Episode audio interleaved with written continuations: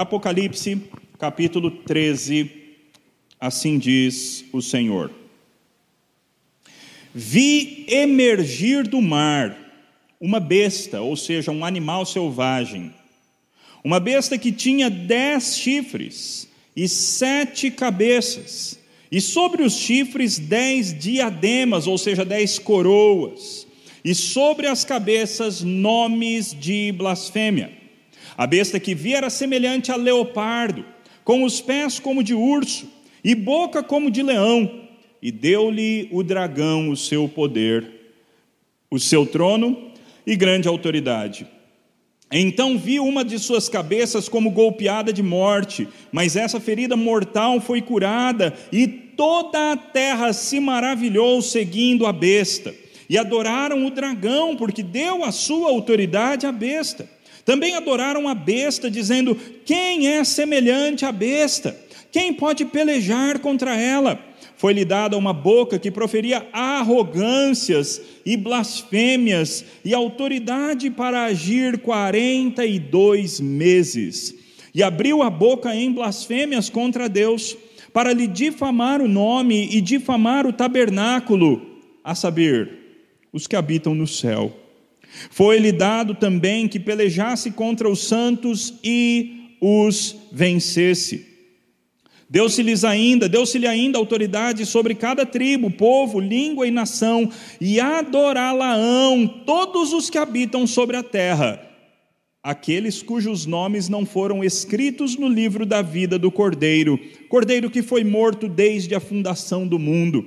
Se alguém tem ouvidos, ouça.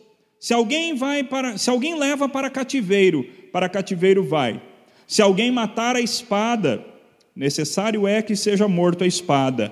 Aqui está a perseverança e a fidelidade dos santos.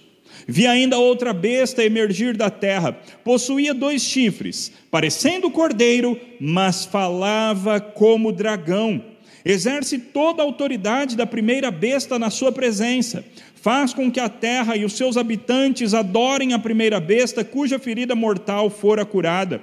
Também opera grandes sinais, de maneira que até fogo do céu faz descer à terra diante dos homens. Seduz os que habitam sobre a terra por causa dos sinais que lhe foi dado executar diante da besta, dizendo aos que habitam sobre a terra que façam uma imagem à besta, àquela que ferida a espada sobreviveu.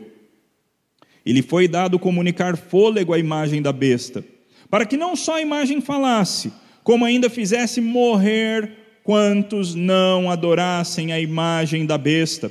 A todos, os pequenos e os grandes, os ricos e os pobres, os livres e os escravos, faz que lhe seja dada certa marca sobre a mão direita ou sobre a fronte, ou seja, sobre a testa, para que ninguém possa comprar ou vender, senão aquele que tem a marca, o nome da besta ou o número do seu nome. Aqui está a sabedoria. Aquele que tem entendimento, calcule o número da besta, pois é número de homem. Ora, esse número é 666. Que Deus nos abençoe, que Deus nos dirija com o seu Espírito Santo e nos ajude a entender e a aplicar esse texto para as nossas vidas. Se você prestou bastante atenção na leitura de Daniel 7, ou se você lembra do que diz ali Daniel 7, talvez você já tenha começado a se questionar, se é que não, nunca tinha feito antes, a respeito de qual é o significado dessa besta.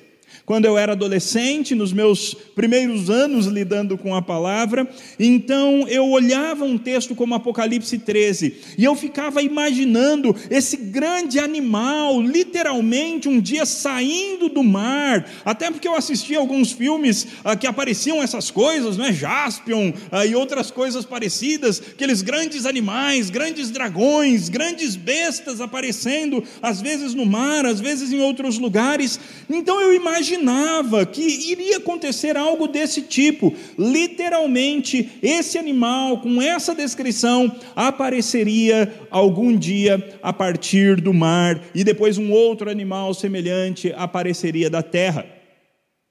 A questão, no entanto, meus irmãos, quando nós nos lembramos do capítulo 7 de Daniel, Capítulo que tem várias relações com o nosso. Note, lá em Daniel nós tínhamos quatro animais. Um parecia leopardo, um parecia urso, outro parecia leão e o outro era indescritível. Aqui nós não temos quatro animais. Nós temos dois animais, a primeira besta e a segunda besta. No entanto, notem que a primeira besta tem exatamente as descrições dos quatro animais lá de Daniel.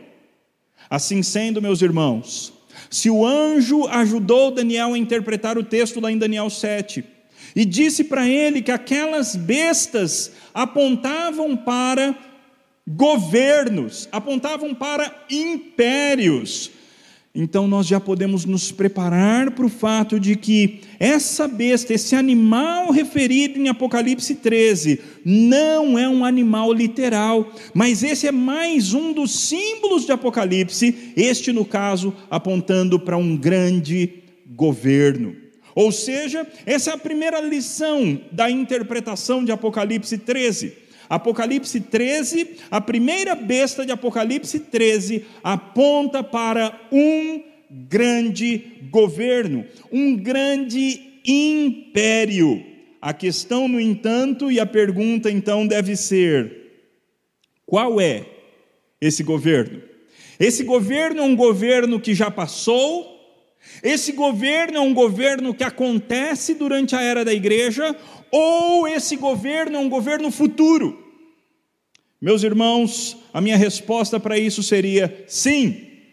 As três coisas. Sim, esse texto aponta certamente para o Império Romano. A quarta besta, quarto animal do livro de Daniel, que era o animal ou que era o império que estava dominando a terra na época de João.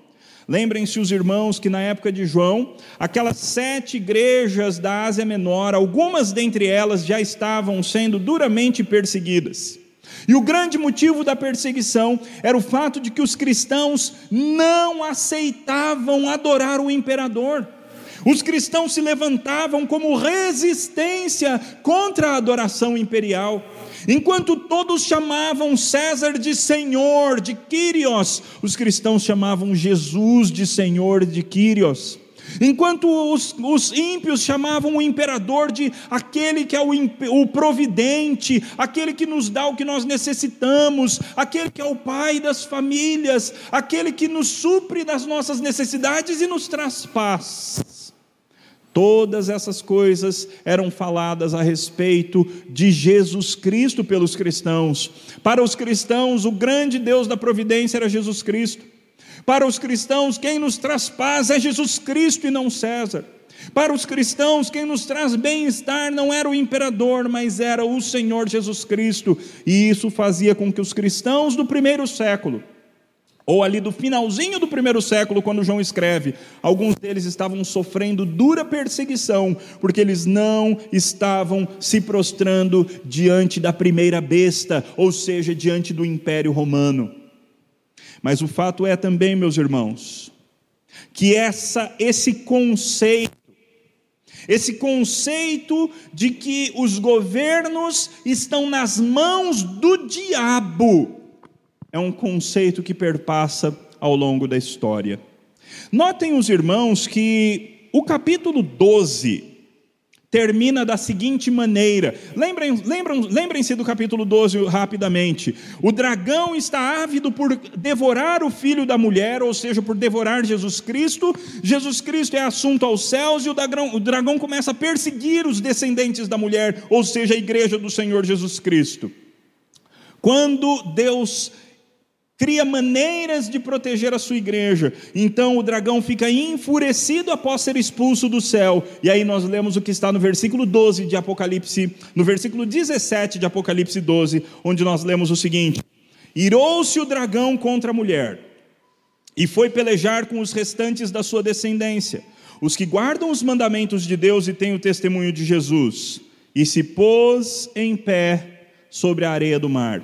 É assim que nós terminamos Apocalipse 12. O dragão, que durante o capítulo é definido como a antiga serpente, o diabo, Satanás, o dragão, ele está de pé na areia do mar, olhando para o mar.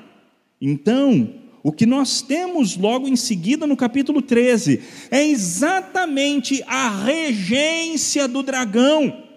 O que nós temos no capítulo 13 é essa, essa aparição dessa besta que representa o império. É, na verdade, obra do dragão. De forma, meus irmãos, que no primeiro século existia uma ligação íntima entre o diabo e o império romano. E não tem sido assim ao longo dos séculos também, meus irmãos. Isso não é novidade. Nós sabemos que o Salmo 2 diz que Deus ri-se dos príncipes e dos governantes quando eles se levantam contra o Senhor e contra o seu ungido, querendo tirar as cadeias de Deus de sobre eles. Meus irmãos, isso não é novidade. Os governos têm a tendência de se levantarem contra Deus. Os governos do mundo têm a tendência, os governos, os governantes, os poderosos do mundo têm a tendência de quererem pegar o poder que pertence a Deus para si mesmos, e eles fazem isso capitaneados pelo dragão, pelo diabo. Aqui então vai uma primeira aplicação. Cuidado, cuidado, crente Cuidado, cristão, quando você se identifica demais com qualquer governo que seja.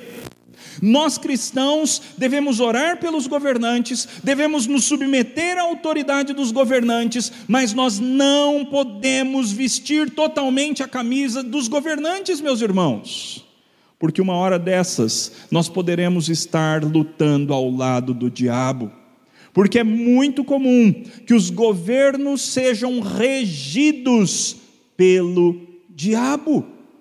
Então, meus irmãos, a despeito que nós oremos e devemos orar, a despeito que nós nos submetamos e devemos nos submeter, não devemos tratar o governo nem qualquer governante como se fossem os nossos salvadores da pátria. Meus irmãos, quantas pessoas que têm colocado governos X ou Y, ou, ou governante, ou governador, ou prefeito, ou presidente, ou candidato X ou Y, como se fosse Deus? Meus irmãos, normalmente, os governos são joguete na mão do diabo. Tome cuidado, meu irmão. Tome cuidado para não tomar o lado da besta, para não tomar o lado do dragão. E aqui, queridos, eu não estou falando de nenhum governo específico, eu estou falando de todos.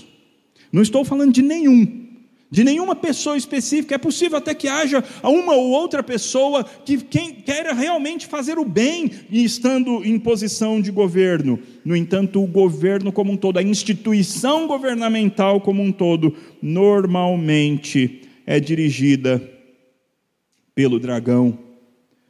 Deus é quem dá autoridade aos reis mas infelizmente os reis querem tirar a sua autoridade não do próprio Deus, mas sim do dragão. Isso aconteceu, por exemplo, na época da Revolução Francesa, quando pessoas se levantaram de tal forma contra o Senhor Deus, que quiseram criar uma semana de dez para acabar com o dia do Senhor.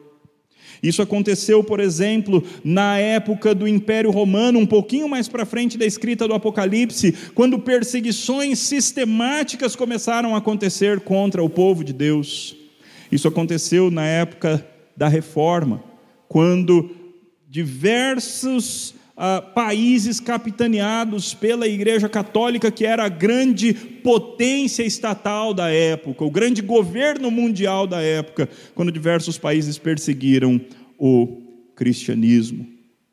De maneira, meus irmãos, que é comum que isso aconteça ao longo das eras. Isso está acontecendo nos nossos dias quando governos muçulmanos ou governos ateus, governos comunistas perseguem os cristãos vorazmente até a morte.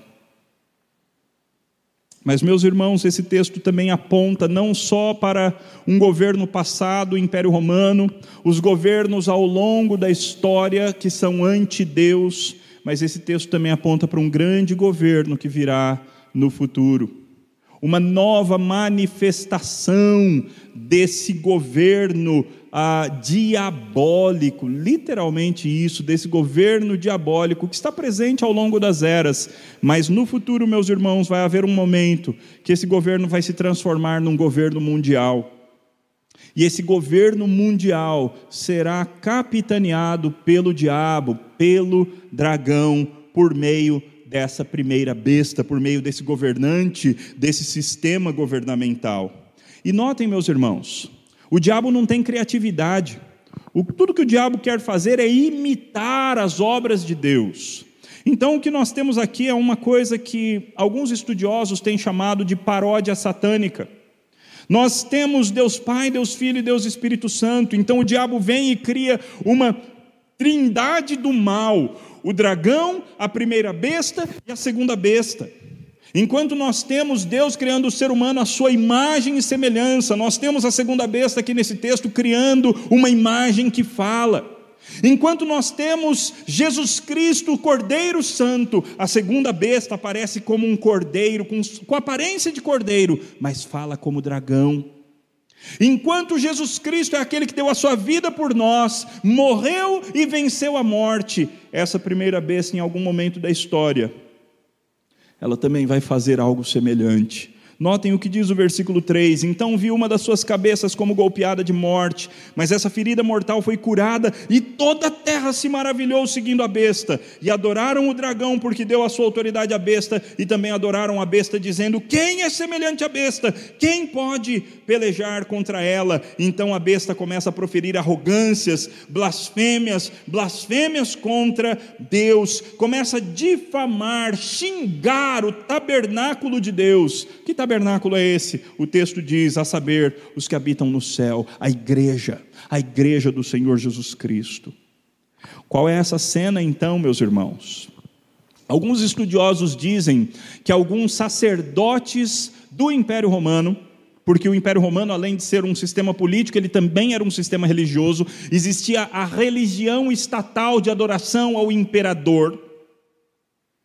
E alguns estudiosos dizem que aqueles sacerdotes da adoração imperial, eles por vezes faziam sinais, ou tentavam, ou faziam mágicas, ilusionismos para parecerem sinais. Mas parece que esse texto está apontando também para um cumprimento futuro, meus irmãos. É possível que em algum momento da história apareça alguém, alguém ou algum sistema que, ferido de morte, vai conseguir se reerguer milagrosamente mas esse milagre não provém do Senhor Deus. Esse milagre provém do poder das trevas e ele visa desviar a humanidade para que adore não aquele que é digno de toda adoração, mas para que adore a besta e ao dragão. Meus irmãos, tudo que o diabo quer é roubar a adoração que pertence a Deus. Quando você adora outras coisas que não são Deus, meus irmãos, vocês estão caindo no conto do diabo. Vocês estão fazendo exatamente o que o diabo quer que vocês façam. Quando você adora pessoas, coisas, sistemas, ideias, ah, lazer, mais do que você adora a Deus, você está cometendo um pecado que o diabo quer que você cometa. O fato é que o texto diz que aquela besta, essa primeira besta que é um representante de um governo, governo passado, governos presentes e um governo grande futuro. Essa besta então recebe autoridade sobre todo o mundo, toda tribo, todo povo, toda língua, toda nação, e todos vão adorar a besta. Todos os que habitam a terra, mas aí o texto explica para que a gente não fique assustado, aqueles cujos nomes não foram escritos no livro da vida do Cordeiro. Meus irmãos, somente os eleitos de Deus, Somente aqueles que foram escolhidos pelo Senhor Deus desde antes da fundação do mundo, somente esses serão guardados pelo próprio Deus, a ponto deles não blasfemarem contra o Senhor no momento do maior sofrimento que acontecerá sobre a terra. Meus irmãos, coronavírus não é absolutamente nada comparado ao que ainda vai acontecer sobre a terra. É interessante que o texto diz que o cordeiro, que foi morto desde a fundação do mundo, é uma maneira linda de descrever o Senhor Jesus Cristo. Notem, irmãos, que a cruz de Cristo, a morte vicária de Cristo, não foi decidida depois que aconteceu o pecado. A cruz de Cristo foi decidida na eternidade. O plano de Deus já estava escrito desde todo o sempre. Mas aí então nós temos o seguinte, nessa hora que a besta tem toda essa autoridade sobre a terra. Então o texto diz assim: se alguém tem ouvidos, ouça. Se alguém leva para cativeiro, para cativeiro vai. Se alguém matar a espada, necessário é que seja morto a espada. Aqui está a perseverança e a fidelidade dos santos. Meus irmãos, em alguns momentos da história, alguns irmãos nossos passaram e ainda passam por situações nas quais eles têm que escolher. Fale mal de Cristo Jesus blasfeme a Deus, ou então eu te mato, eu mato a tua família, eu abuso da tua família, eu faço maldades que você nem consegue imaginar. E é nessa hora, meus irmãos, irmãos nossos têm passado por isso esses dias, meus irmãos, na Nigéria. Irmãos nossos têm passado por isso na China, irmãos nossos têm passado por isso na Coreia do Norte, irmãos nossos têm passado por isso em alguns países muçulmanos. E é nessa hora, meus irmãos, que nós, como crentes, temos que entender que esse mundo aqui não é o nosso valor final. A nossa vida, o nosso principal valor, não está aqui nessa vida ou neste presente mundo. Então, quem tem que ir para cativeiro dentre os cristãos, tem que ir para cativeiro mesmo. Aquele dentre os cristãos que tiver que ser morto, que seja morto. É isso que o texto está dizendo, meus irmãos naquele momento final, quando a besta estiver reinando soberana sobre este mundo, então nós sofreremos. Os cristãos que estiverem aqui presentes, e Jesus Cristo nunca falou que o cristão não ia passar pela grande tribulação. Nós, aqueles cristãos que estiverem presentes, eles terão que ser firmes, terão que aguentar sofrimento, terão que ter uma decisão firme com Cristo de não abandoná-lo terão que ser fiéis até a morte, a fim de que recebam a coroa da vida. Terão que estar dispostos a amar mais a Cristo do que a própria vida, em face da morte. E aqui está, o texto diz, a perseverança e a fidelidade dos santos. Você está preparado?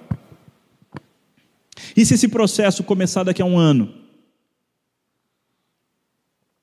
E se o coronavírus for só a pontinha do iceberg? E daqui para frente a coisa começar a piorar, piorar, piorar, piorar terrivelmente. E começar realmente o final dos tempos. Você está preparado?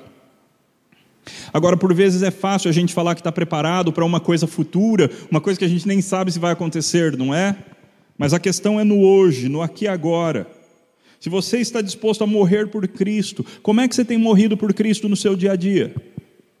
Se você está disposto a passar terríveis coisas pelo Senhor Jesus, está disposto a ser preso por Jesus, está disposto a morrer por Jesus, o que você tem feito de prático, de real, de verdadeiro por Jesus Cristo na sua vida, hoje? Como é que você tem se gastado por Cristo?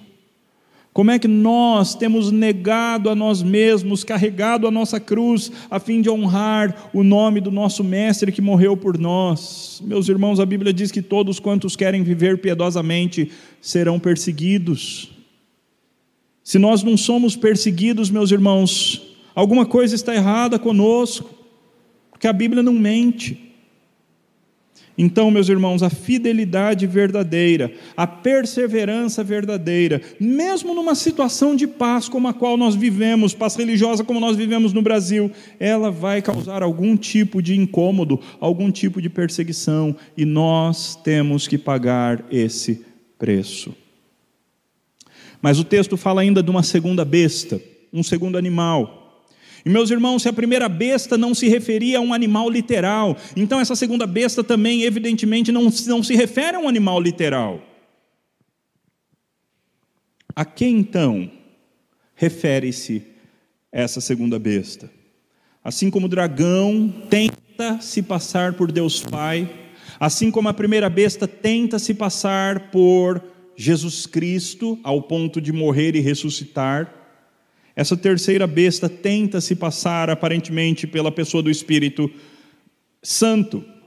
Na prática, ela representa um sistema religioso. Como eu já disse, na época do Império Romano, o Império Romano era um sistema político, econômico, cultural.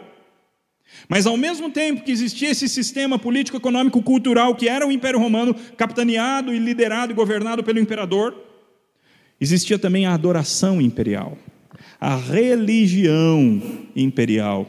E parece que é esse o significado da segunda besta, meus irmãos. A segunda besta aponta para a falsa religião. Quem sabe uma futura religião sincrética que queira abarcar todas as religiões em um pacote só. Quem sabe um, uma religião misturada que tente agradar a tudo e a todos. Quem sabe uma espiritualidade esvaziada de conteúdo bíblico, uma espiritualidade que apenas crê no poder da fé. Fé em quê? Não importa. O que importa é crer. E meus irmãos, nós já vemos certas marcas disso na sociedade. A segunda besta representa a falsa religião. Notem que ela parece cordeiro. Os falsos mestres, as falsas religiões, muitas vezes têm cara de coisa boa, meus irmãos. Quantos já não viram aquelas folhinhas do Seixonoye com boas mensagens, e muitas vezes as mensagens são interessantes? Quantos já tiveram oportunidade de visitar algum templo dessas religiões ah, orientais e vejam a beleza, meus irmãos, quanta beleza! Aliás, aqui pertinho nós temos dois desses templos grandes. Quanta beleza, quanta natureza! Parece cordeiro. Certos mestres do islamismo, quando eles falam, você vai até chorar Aliás, que filme, não é? O Milagre da Cela 7. Não que seja um filme que pregue o islamismo, eu não creio que ele seja, mas mostra um pouco da religião islâmica a partir de um outro ponto de vista, que não é o ponto de vista da, da, da, do matar pessoas, não é? Meus irmãos, as religiões por aí, elas têm cara de cordeiro, mas o conteúdo, meus irmãos, o conteúdo vem do dragão não é palavra de Deus. O que elas proferem pode ter cara de correição, de coisa certa, mas a origem é o dragão, e ao final dá em caminhos de morte, para parafrasear provérbios. Essa segunda besta exerce toda a autoridade da primeira besta.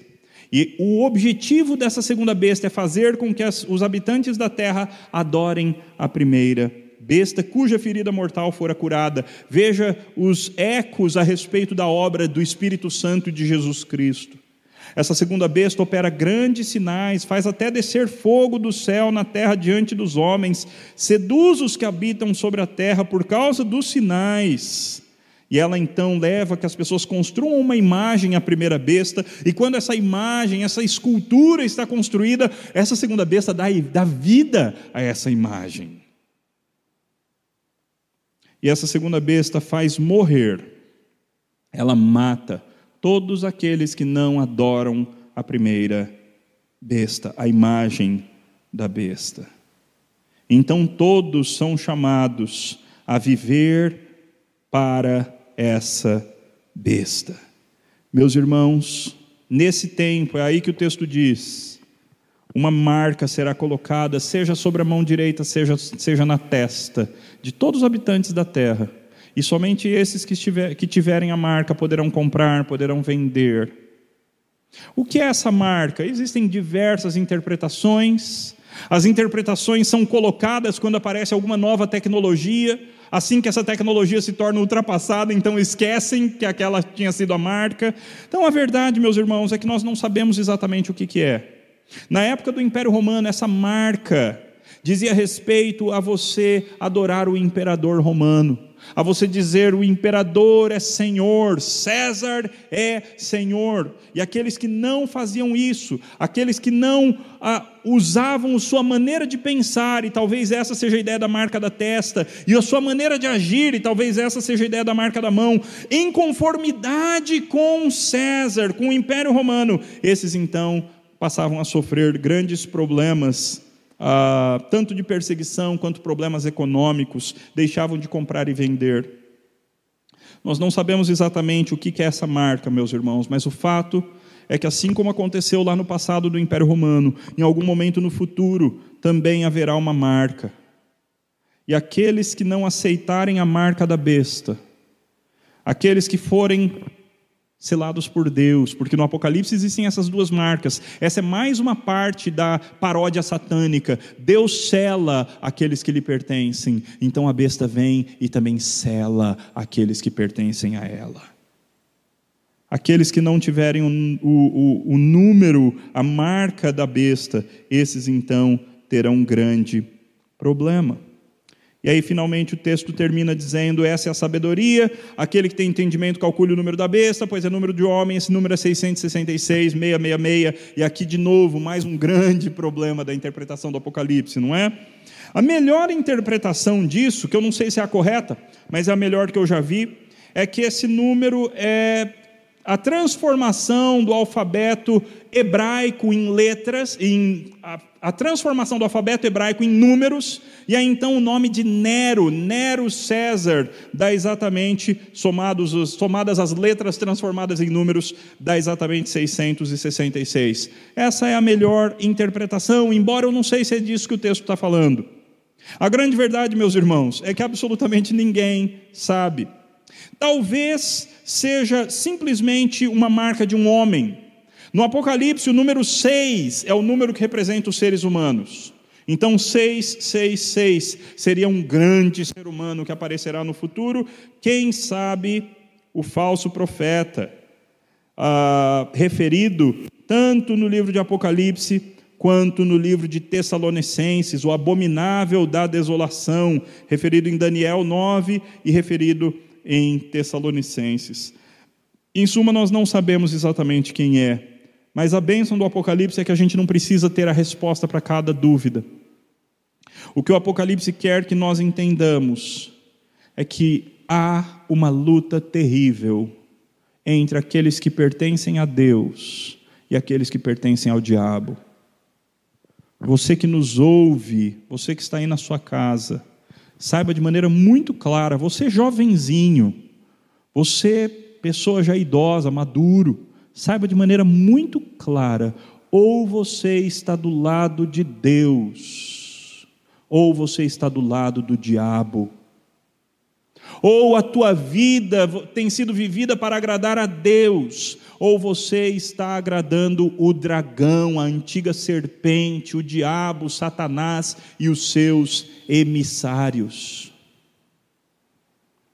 E pode chegar algum momento, nem precisa ser o tempo final, porque Deus às vezes manda pequenas grandes tribulações localizadas. Pode chegar um tempo em que Deus vai colocar você à prova. E aí a questão é qual marca que você vai portar? A marca de Deus, o selo de Deus, o selo de preservação do Senhor Deus ou a marca da besta? A tua vida hoje é compatível com quem?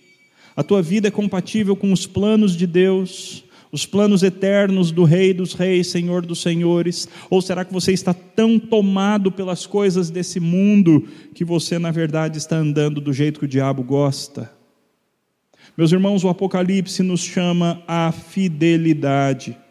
O Apocalipse nos chama à perseverança e à fidelidade. Esse é o grande versículo para nós levarmos para casa hoje, não é? Aliás, vocês já estão em casa, então segurem esse versículo, versículo 13, 10, o finalzinho. aqui está a perseverança e a fidelidade dos santos. Quem tem que ir para cativeiro, quem, ter, quem tem que ir preso, vai preso. Quem tem que morrer à espada, vai ser morto à espada.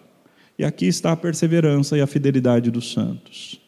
Meus irmãos, nós somos chamados a mantermos a nossa perseverança e a nossa fidelidade, mesmo diante das mais terríveis dores, dos mais terríveis desafios. Quanto mais se você está vivendo uma vida pacífica. Imaginem a exigência da nossa fidelidade, então, se nós temos vivido uma tranquilidade tão grande no nosso país no que concerne a liberdade de culto. Meu irmão, minha irmã, Seja um agente de Cristo. Espalhe a boa palavra do Evangelho. Se você tem tido um tempo a mais na sua casa, fale de Cristo. Escreva mensagens sobre Jesus e mande para os seus contatos. Não tenha vergonha do Senhor Jesus. Espalhe por Jandira que existe uma igreja que tem pregado a palavra de maneira fiel e convide as pessoas para participarem das nossas transmissões.